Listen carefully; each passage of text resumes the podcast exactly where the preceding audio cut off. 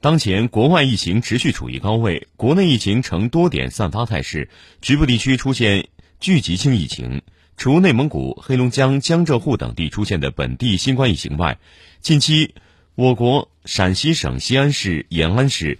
安徽省宿州市、广东省广州市、东莞市等地也陆续通报本土新冠肺炎病例。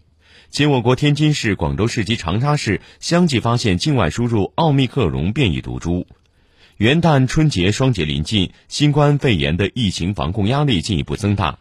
为持续做好我省外防输入、内防反弹的工作，有效控制和降低新冠肺炎疫情的输入传播风险，确保广大群众健康安全，河南省疾控中心紧急提醒：一，请及时主动报备。一，十二月四号含以来，有陕西省西安市旅居史的来返河南人员；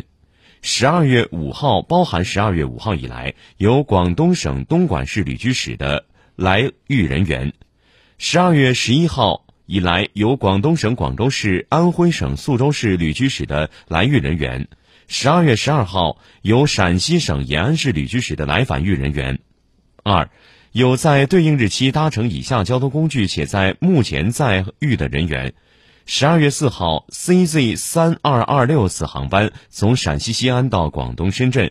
十二月十一号，高幺八六六次高铁从浙江宁波到河南郑州。